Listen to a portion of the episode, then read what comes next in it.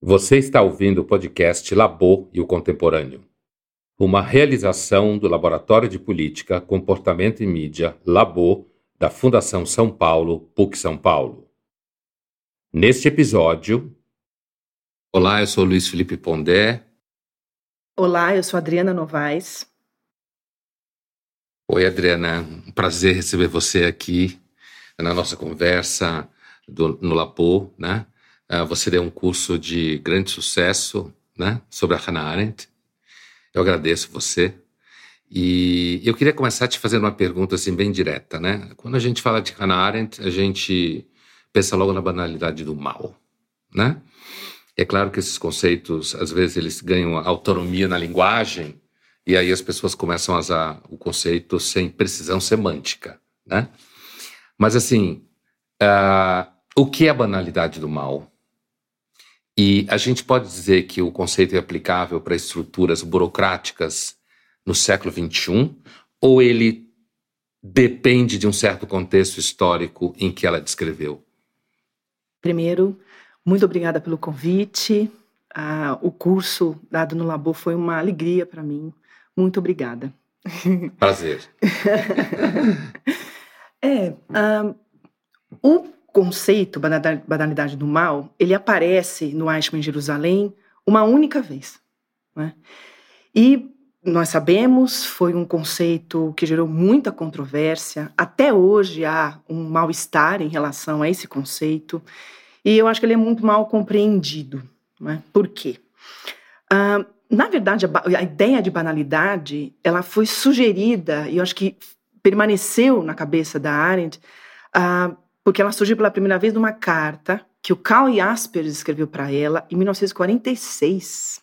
Eu vi no seu curso. é, então, que ele é, comenta, né, diz que um, aquele mal, aquela situação não deveria uh, ser entendida como uma, uma, manifestação demoníaca, que isso era um, um, errado, era errado pensar desse modo, e que, na verdade, aquela, aquela, o mal manifestado na Segunda Guerra uh, pelo nazismo deveria ser entendido como uma banalidade, ou seja, como uma superficialidade, ou uh, uma um modo de lidar com, com o real, com problemas, com a política, com o contexto, de uma maneira rasa. Ah, portanto, eu imagino que hoje em dia, ah, eu, eu acho que esse conceito não é, portanto, específico de um período e de um fenômeno político, ele é um, um conceito aplicável uh, ao nosso contexto, né? uh, porque as coisas estão cada vez mais uh, complexas, digamos assim. As pessoas não têm tempo, elas estão preocupadas com as contas nas suas salas de jantar, não é? Então, lidar com a situação, a complexidade do, do contexto político e social é, exige muito tempo, exige leitura, exige uma disposição. E as pessoas estão cansadas de ter essa disposição. Então, levar as coisas, é, enfim, ter uma pseudo-compreensão por frases de efeito, imagens e coisas uh, é, rápidas e simples, simplistas, digamos, e, e é, superficiais, é um caminho muito mais fácil. Então, uh, você está dizendo que a gente está meio que condenado à banalidade do mal, é isso pela estrutura é, cotidiana de mundo que a gente vive hoje?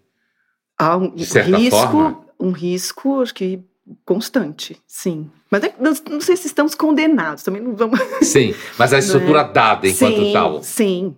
É, Porque quando você fala pressa, contas no jantar, uhum, né, essa coisa, uhum. Eh, não está parecendo que a pressa vai melhorar. Pois é. E nem as contas tão pouco. Exatamente. Então, assim, isso que eu quero dizer. Então, é, a, no, no, no livro Modernidade do Holocausto, Bauman retoma uhum. essa ideia, né? Uhum, e quando ele fala que a sociologia não, te, não tinha elementos para entender o que aconteceu no Holocausto, né?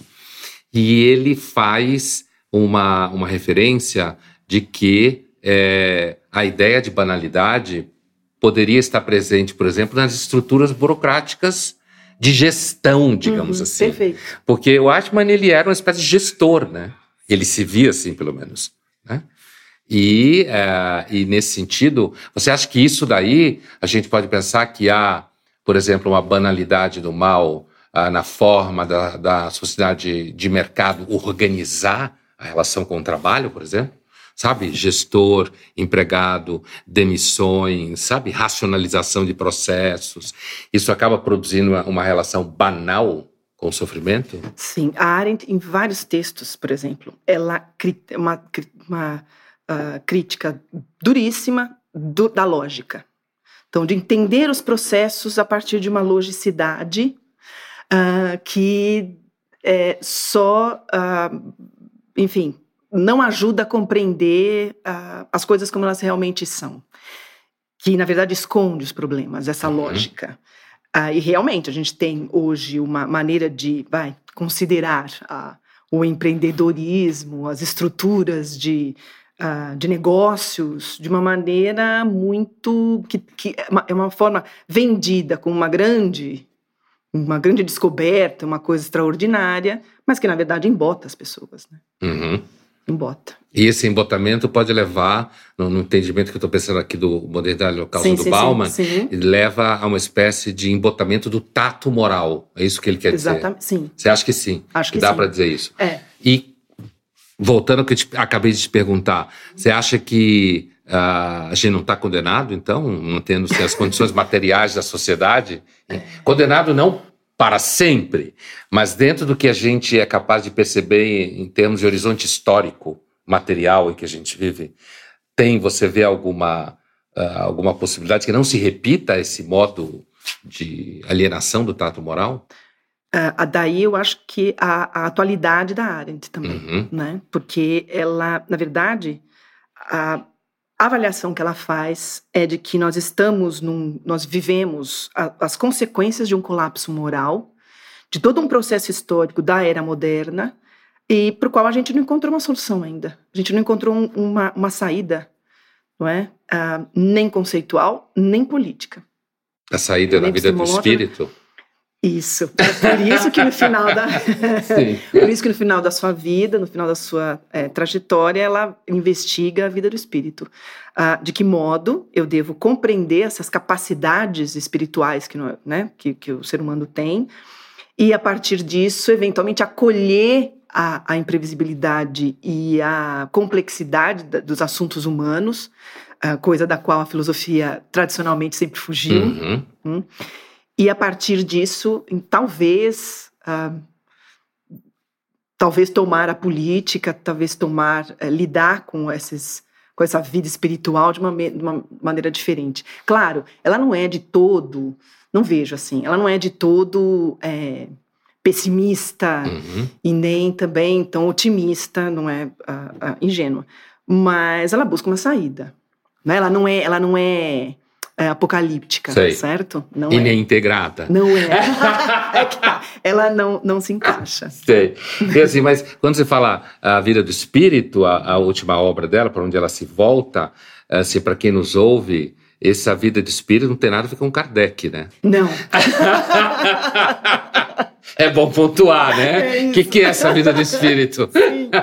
Você sabe que é uma obra que está é, esgotada. Então tem essa brincadeira entre os pesquisadores. Será que as pessoas compram pensando que é Kardec ou então, né? Ela, Porque a expressão é parece, né? não, não é.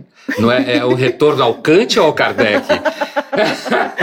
Kant. É, então, Kant. É. fala um pouco sobre essa vida do espírito dela e ah. como é que isso aparece uh, como talvez uma, não uma solução no sentido otimista, mas no sentido de elaboração dela. É, o ponto de partida da vida do espírito foi a, a experiência que ela teve é, no acompanhamento do julgamento do Eichmann, do Adolf Eichmann, uhum. em Jerusalém, no começo dos anos 60. Ah, e ela explica isso na introdução né, ah, do, do, da vida do espírito. Ela se vê diante de um conceito, que é a banalidade do mal, e ela ah, se viu dentro numa situação desse colapso moral, das consequências, dos dobramentos desse colapso moral, uh, e sentiu a necessidade de examinar o pensamento. Uh, por quê? Porque ela faz um diagnóstico de que aquela pessoa uh, era absolutamente incapaz de pensar e de julgar. O, o, que, ela, que é o thoughtlessness, né? uhum. a incapacidade de pensar. E essa capacidade de pensar não tem nada a ver com conhecimento, Então, há pessoas uh, que têm uma formação excelente, pessoas eruditas, inclusive, mas são que são incapazes de pensar. Porque, por um lado, há esse estudo uh, do Eichmann, essa concepção. Uh, por outro lado, há a ideia daqueles, uh, dos intelectuais, claro, aqui a gente faz menção uhum. ao Heidegger, né, que é, uhum. é infelizmente tem essa história toda do envolvimento dela com Eichmann, mas o que interessa esse lado não é, nos interessa hoje. Não, não. é porque muita, por quê? Por que eu não, aliás, nas aulas, né, nos cursos, eu come, faço o seguinte comentário. Na maioria das vezes, a associação dela ou a influência do Eichmann sobre ela é usado para desqualificá-la.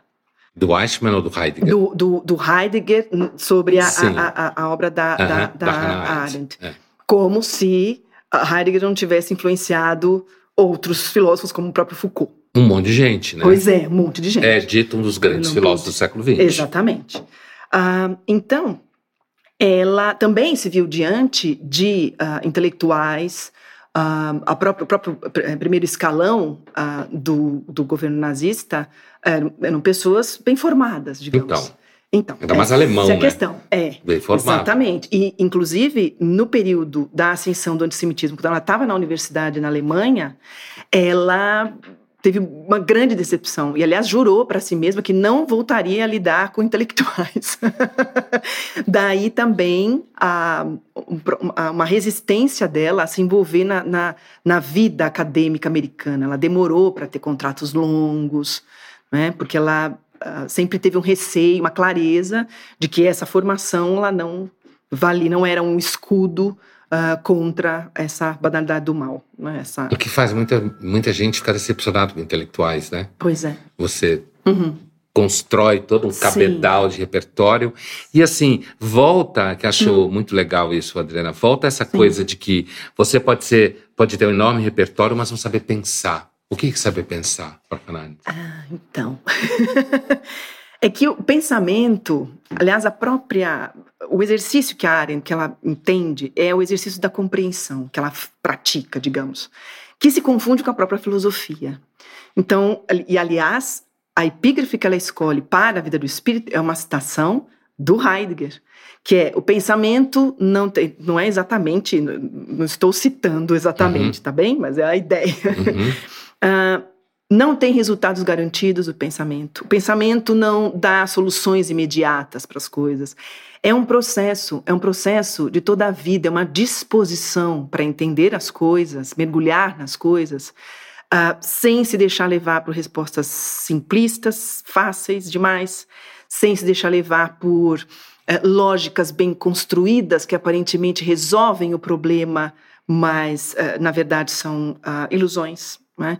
e sem se deixar levar por, então, por essa lógica e também é, pelo exercício, pela resolução imediata de coisas, quer dizer, é cria-se exatamente, cria-se uma ilusão, né, de que as coisas são facilmente uh, solucionáveis e não é. A, a, atividade do pensamento ela é constante, ela não tem resultado garantido e ela é durante isso, aliás, é bem é de toda Heidegger, a né? vida. Né?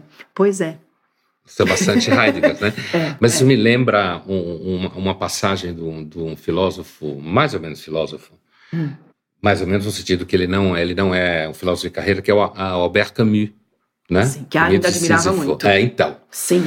Que ela chegou a dizer que era o melhor homem na França, sim, não é isso? Sim, então, quando encontrou com ele, né? Sim. E ela estava certa, daquele, daquele grupinho ali, sem dúvida nenhuma, o Camus é o que se saiu, digamos assim, moralmente melhor. Essa é a opinião do Tony Judith uhum. sobre aquele grupo, né? Sim. Mas assim, o Camus, ele, ele fala Uh, quando ele está discutindo no Mitos de Sísifo, que ele diz na abertura que, no final das contas, a única questão filosófica é o suicídio. E aí depois ele fala, se tem duas dimensões, três dimensões, quatro dimensões, não importa, isso é problema de dinheiro. Uhum. Né? Quer dizer, uh, a gente poderia dizer que uh, qual é a relação do que a Hannah está falando com a diferença entre pensar com o entendimento e pensar com a razão. Ah, então. Porque, o mote então, para isso, é. então, o mote para isso ela vai buscar no Kant. Uhum. Que é a diferença entre cognição, conhecimento, e razão, que é busca de significado. Uhum. Então, enquanto o conhecimento é a busca pela verdade, e até na política. E aí a Arendt faz essa junção, que é um esforço também dela, de uh, conciliar, pelo menos dar um, um caminho né, para a conciliação entre uh, filosofia e política. Uh, então, que a política não lida com a verdade, ela não é busca da verdade, mas ela é busca de ela tem a ver com a busca de significado. Então a razão seria essa busca de significado. É por isso que ela investiga o pensamento em primeiro lugar, né? depois o querer, a vontade e o juízo. E esse, essa, essa trajetória, essa, esse percurso, ela faz mergulhando no Kant.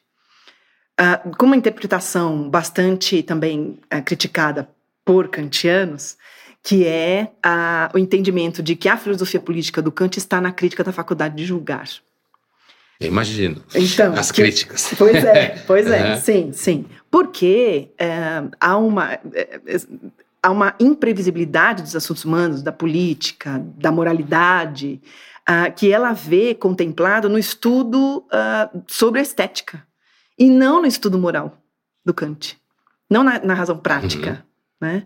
Mas na não vou não uh, o, o, a, o, pensamento só a partir da da razão do indivíduo, Sim. mas algo que tem que ser compartilhado. Bom, como é que você justifica filosoficamente isso, bom, vamos usar a mentalidade alargada, uh, tanto na política quanto na estética, e esse, esse é o passo que ela dá. É, nós precisamos considerar os outros, porque não é a minha decisão, é uma decisão conjunta. E aí o valor que tem o bem comum, que atualmente é uma coisa que tá, né, dificílima de ser é, compreendida, é, considerada como um valor, como algo uh, importante que também é, é acho, uma, um ponto de, de atualidade da obra dela. É, nesse sentido, Adriana, a gente pode uh, supor que a Hannah Arendt cai na tentação idealista? Como a gente fala em filosofia, Sim, em relação é. ao bem comum. Não, não haveria algum live de idealismo na, no pensamento dela? Será? Ai, acho que não. Então diga por que não.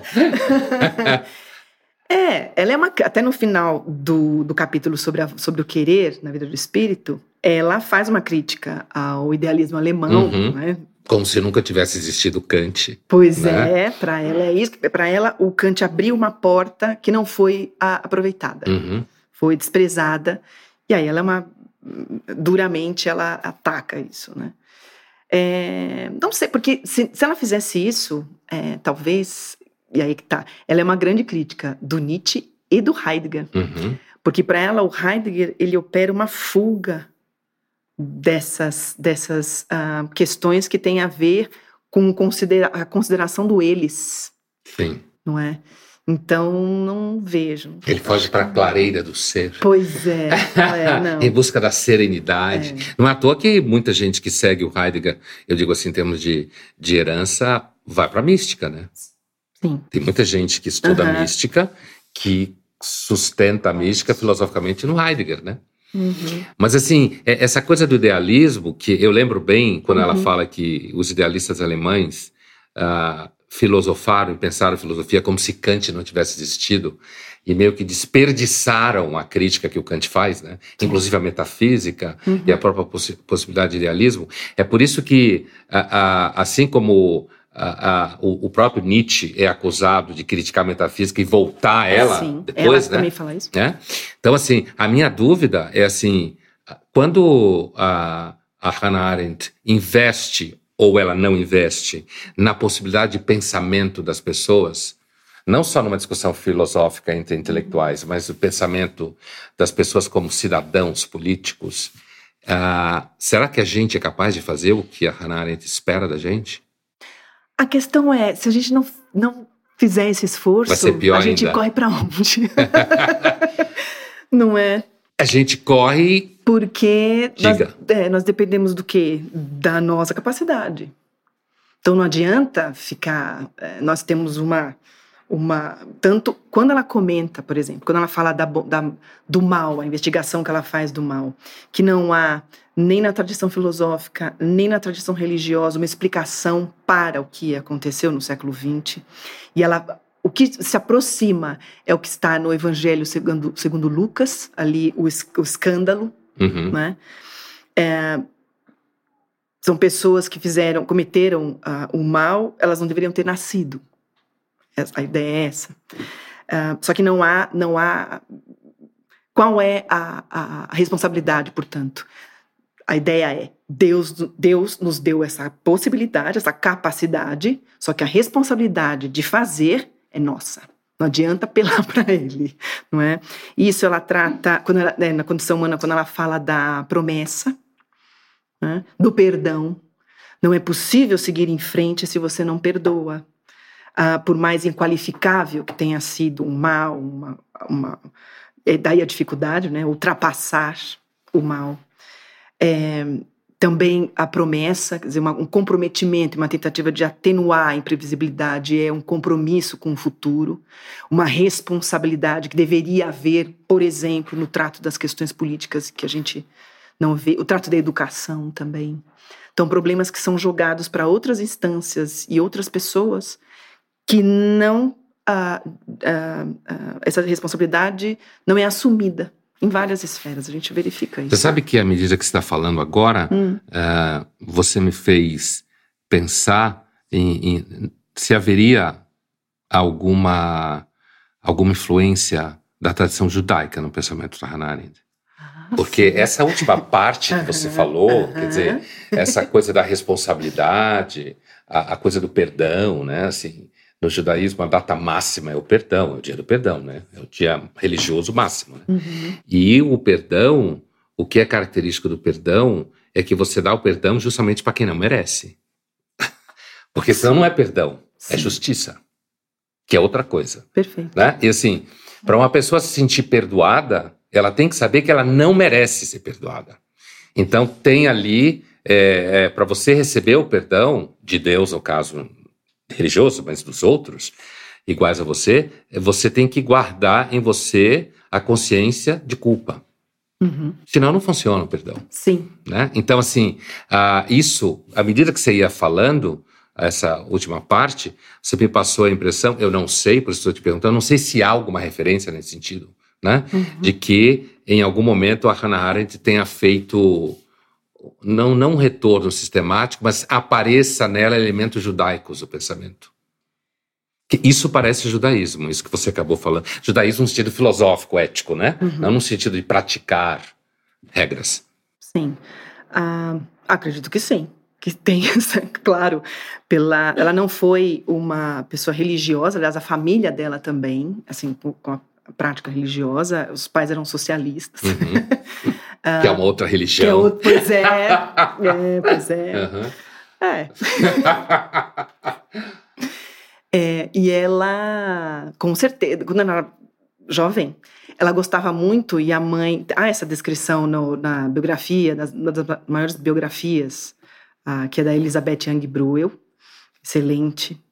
Ah, e a, na, quando ela era mocinha, ela adorava conversar com, com o rabino com que ela uh, estudava, então ela era a família, né, os pais reconheciam que ela adorava conversar e o rabino gostava das perguntas dela, brincava com ela.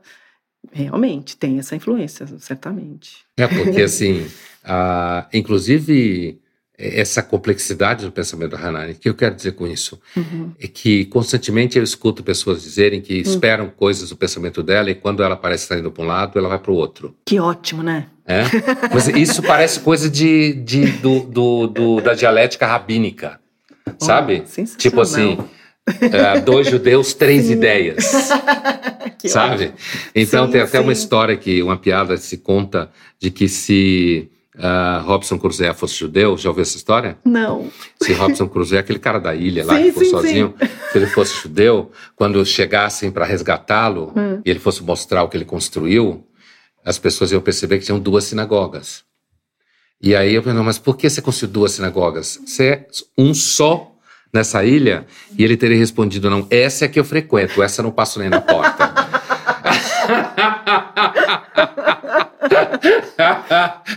então, assim, essa coisa de. É, porque no final das contas, assim, é, quando você estava falando da responsabilidade, isso é uma constante na tradição judaica, entende? Uhum, Essa ideia de que, sim. na verdade, quando, quando Deus cria o homem e a mulher, ele se refere à humanidade como, guardião. A humanidade é guardiã da criação. Tanto que no judaísmo você se refere a uma pessoa religiosa como sendo alguém que guarda o sábado. Certo. Então você. Tá, aí você pode dizer, guarda o mundo, guarda a sociedade, uhum. né? Mas aí outras, outros dois pontos que eu uhum. gostaria de. Primeiro, uh, lembrando que quando da ascensão do antissemitismo nos anos uh, uh, 30, a Arendt participou de um. Aliás, por isso que ela foi presa. Ah, ela participou uh, de atividades do, dos sionistas, né? Ela teve amizades que duraram muito tempo, mas ela rompeu. Uh, então, ela nunca foi propriamente de, de, de praticante. É, apesar dela defender o Estado de Israel e ter trabalhado durante muito tempo para instituições judaicas. Então, em Paris, trabalhou durante muito tempo, ela, ela foi responsável pela uh, pelo envio de jovens para a Palestina durante bastante uh, tempo. Ela, aliás, há um, um, depoimento no finalzinho dos anos 30, quando esse movimento, o antissemitismo estava aumentando, uh, os, ai, os protocolos do sábio de, uhum. de Sião, eram, esses protocolos eram distribuídos na rua. E havia uma preocupação muito grande dela em proteger as crianças e os jovens, porque eles se sentiam massacrados e, obviamente, havia uma tensão muito grande. E ela se preocupava especialmente é, pela pressão né, nas crianças e nos jovens. Uh, mas ela apoiou também o Estado, a, a, a criação do Estado de Israel. Né? Uh, e critica nas origens do totalitarismo, pelo, por outro lado, também a, a não organização política dos judeus durante muito tempo, não é? Ah, que era preciso se defender. Então ela entende que a formação dos Estados mas logo em seguida ela também já começa a, criticar por conta dos caminhos né, do, do, do, do, Estado. Bom, ah, um outro ponto que eu queria falar é. Pode falar? Diga. É um, ah, que ela foi, em primeiro lugar, aliás, era um, uma o estudo dos cristãos no período que ela era jovem, que estava começando a, a, sua carreira como pesquisadora, era uma estava em alta, né? Dos pensadores cristãos. Daí, o primeiro trabalho dela foi o conceito de amor uhum. em Santo Agostinho. E ela se utiliza uma, um, um, dado muito importante que é repetido em vários escritos dela é a ideia de que que é de, de, de Agostinho, que é a ideia de que o homem é dado ao homem, o, o, o, a, é dada ao homem a responsabilidade de iniciar coisas. Então não é Deus que inicia. O uhum. homem tem a responsabilidade de iniciar, de criar, portanto, de começar as coisas no mundo. Uh, portanto, também eu vejo aí, como eu disse, em vários momentos aparece essa influência, essa referência ao, Agostinho, também uh, muito forte. É, nessa formulação, nessa confiança dela, digamos. Para Agostinho, você só é livre quando você ama, né? Pois é. É, é então, quero que tu sejas. É, porque você é sai de você, você sai de você uhum. e você vai em direção ao outro, né? Perfeito. Então, assim, é, é, é, uma, é uma política bem sofisticada essa da Hannah Arendt, não? Filosofia. É. Será que E no mundo banal. Que, é, e, e esse, é. o do banal das redes sociais. Sim. É, uma última coisa que eu queria te perguntar. Uhum. É assim, como que você acha que a gente se move no mundo político das redes sociais hoje, olhando a partir da Hannah Arendt? Você acha que a Hannah Arendt ia ficar horrorizada com essa democracia das redes sociais? Ela ia olhar para isso como uma coisa tipo, não, não é por aí, não é nada disso, é do outro lado. É, aquela.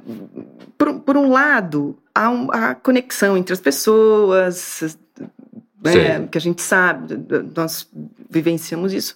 Mas, infelizmente, é um tratamento ainda superficial, né, se repete isso, se propaga de uma maneira como nunca antes, uh, um monte de bobagem. Um monte de bobagem se propaga por conta dessa, dessa rapidez e dessa uh, superficialidade do próprio meio. Né?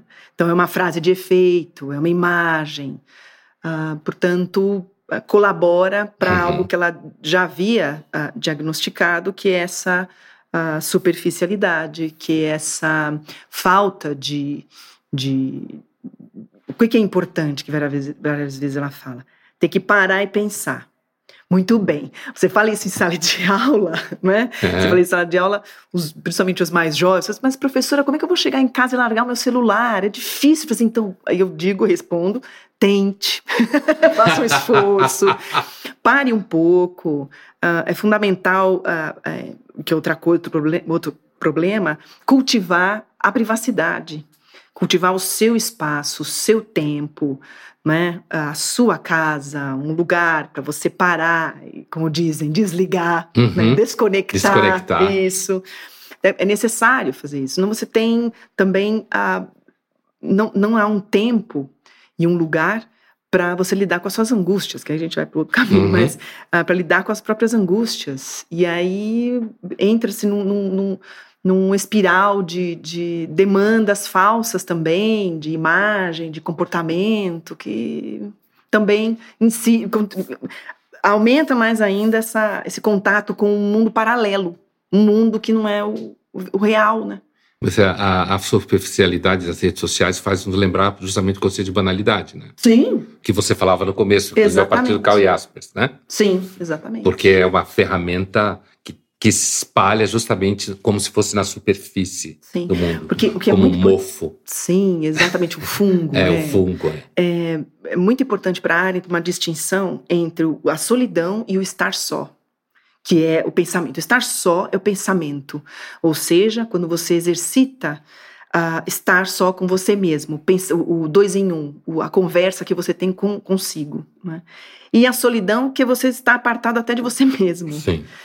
E, uh, infelizmente, a gente está num, num contexto em que as pessoas estão cada vez mais sozinhas. Uh, essa solidão, e ela é perigosa para a área, em vários momentos também, ela chama atenção para isso. É muito perigoso quando a pessoa não tem contato nem com ela mesma, uh, porque ela, enfim, joga, deixa de lado uma potencialidade enorme que ela tem né? Todos nós temos, a potencialidade uhum. nós temos, enquanto seres humanos que pensam, que, que têm vontade, que, que podem começar coisas, uh, que julgam, certo? Então, isso tudo fica comprometido. Então, é, como, é, é exatamente é um processo de desumanização. E sem ficar só com, com pensamento tão pouco, né? é, o estar só tem, é um exercício difícil. Uhum. Mas tem que fazer. Obrigado, Adriana Obrigada, Novaes. Querido. Obrigada, querido. Você ouviu Labo e o Contemporâneo, uma realização do Laboratório de Política, Comportamento e Mídia, Labo, da Fundação São Paulo, PUC São Paulo. Direção: Luiz Felipe Pondé. Produção: Andréa Kogan, Bruno Oliveira Produção de áudio: Eduardo Avelar, Avelaria Nômade, Avelaria Estúdio. Obrigado por nos ouvir. Siga o Labo nas redes sociais, Facebook, Instagram e Twitter. Labo PUC São Paulo, L-A-B-O sem acento. Até a próxima.